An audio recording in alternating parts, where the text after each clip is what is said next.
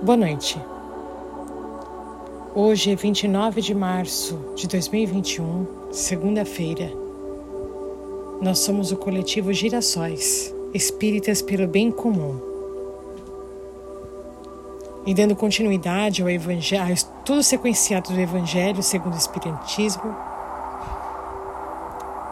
hoje nós continuaremos o capítulo 6, o Cristo Consolador o jugo leve, o consolador prometido, as instruções dos Espíritos sobre o advento do Espírito da Verdade. Em mais uma segunda-feira, nós dedicamos o Evangelho a todos aqueles irmãos que sofreram mortes violentas de alguma forma.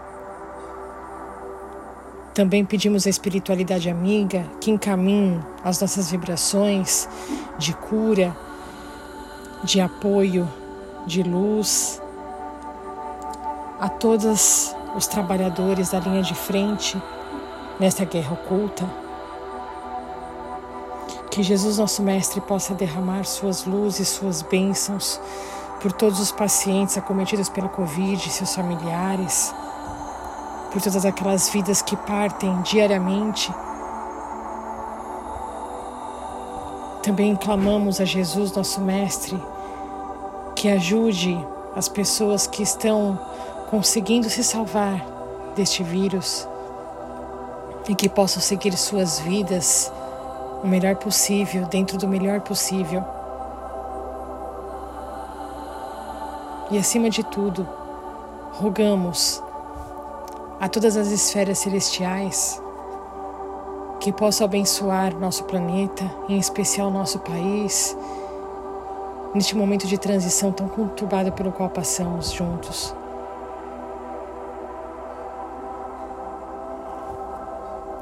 O item 7 deste capítulo vai nos dizer: O Espírito da Verdade em Bordeaux, 1861. Eu sou o grande médico das almas e venho trazer-vos o remédio que vos deve curar.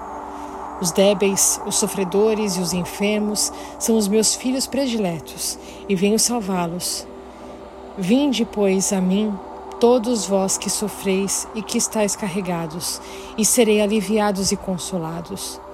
Não procurei alhures, a força e a consolação, porque o mundo é impotente para dá-las.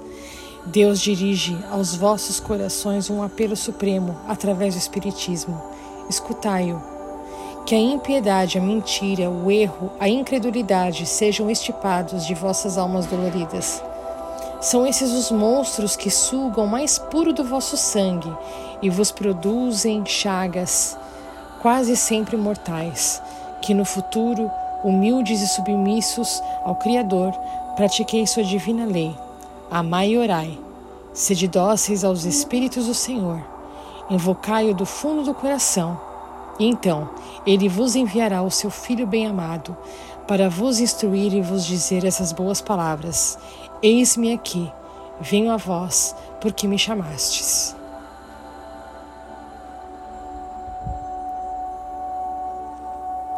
Para que nós possamos compreender um pouco melhor as palavras que aqui nos foram ditas, para que possamos lembrar diariamente de pegarmos na mão de Jesus, nosso Mestre, Ele que nos acolhe em seu colo de irmão, de mestre, e nos leva diretamente ao colo do Pai. Por isso eu vou ler um, um artigo publicado em 25 de julho de 2011 no site da Nova Acrópole, é uma escola de filosofia, que fala exatamente sobre o sofrimento. E começa assim: Por que os homens sofrem? Por que existe a dor? Há uma pergunta que, silenciosamente ou em voz alta, costumamos nos formular várias vezes por dia, muitas, demasiadas vezes na vida. Por que os homens sofrem? Por que existe a dor? Essa pergunta assinala uma realidade da qual nos é impossível escapar. Todos sofrem, por uma ou outra razão. Todos sangram em seu coração e tentam inutilmente apressar uma felicidade concebida como uma sucessão ininterrupta de prazeres e satisfações. Lembro-me de uma parábola do budismo que sempre me impressionou.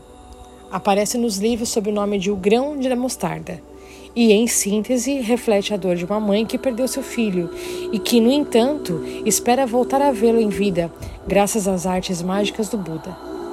Este não desanima a mãe, apenas lhe pede que, para ressuscitar seu filho, lhe consiga um grão de mostarda obtido de um lar onde não se conhece a desgraça. O final da parábola é evidente: o grão de mostarda, esse grão tão especial, jamais aparecerá, e a dor da mãe se verá mitigada em parte ao comprovar quantos e quão grandes são também os sofrimentos de todos os demais seres humanos. Porém, o fato de que todos os homens sofram não tira nem explica a realidade do sofrimento. E, outras, e outra vez nos perguntamos: por quê? Velhos ensinamentos, mais velhos ainda que a parábola citada, nos ajudam a penetrar no intrincado labirinto da dor. Em geral, disse-nos que o sofrimento é o resultado da ignorância. Assim, somos dor atrás de dor, ou seja, aos fatos dolorosos em si somamos o desconhecimento, as causas que motivaram esses fatos. Não somos capazes de chegar até as raízes das, das coisas para descobrir a procedência profunda daquilo que nos preocupa. Simplesmente ficamos na superfície da dor lá onde mais se sente e lá onde mais se manifesta a impotência para sair da armadilha. Ignoramos a causa do que nos sucede e nos, ignorar, e, no, e nos ignoramos, somando uma dupla incapacidade de ação positiva.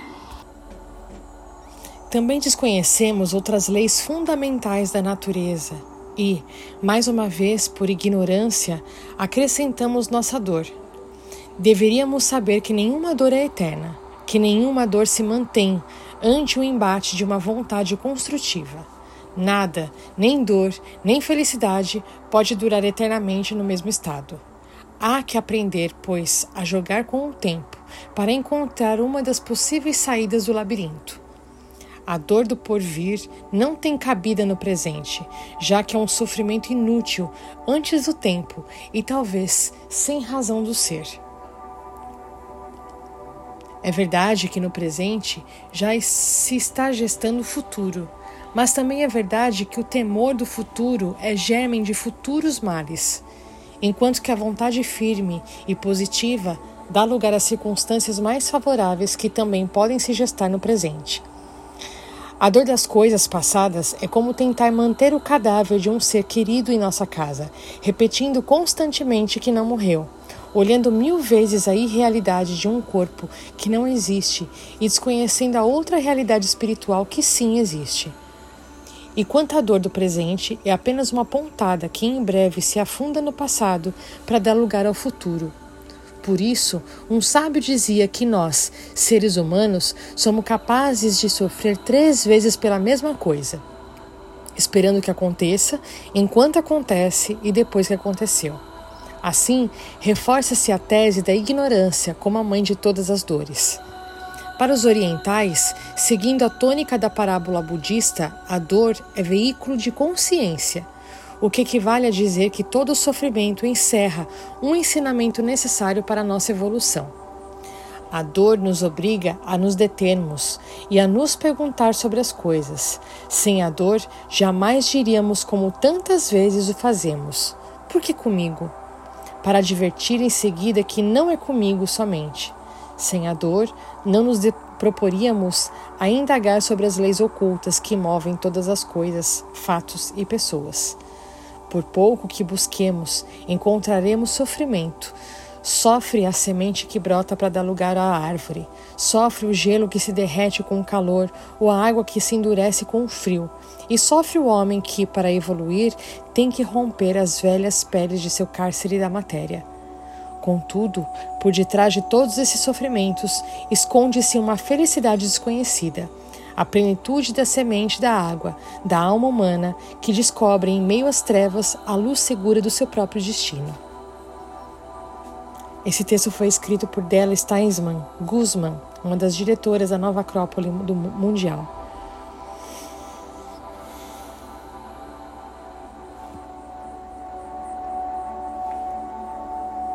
Mais uma vez, nós agradecemos imensamente a toda a cúpula espiritual deste coletivo abençoado, aos nossos mentores, amigos que nos acompanham em todos os momentos da nossa jornada evolutiva, desta encarnação. Agradecemos imensamente ao nosso Mestre Jesus e toda a cúpula espiritual que nos acompanha nestes trabalhos de Evangelho. Que a palavra do Mestre Jesus possa tocar os corações mais necessitados neste momento que possamos abrir os nossos corações, as nossas mentes, as nossas almas a receber a luz divina vinda do nosso Mestre. Que tenhamos todos uma excelente semana. Agradecemos imensamente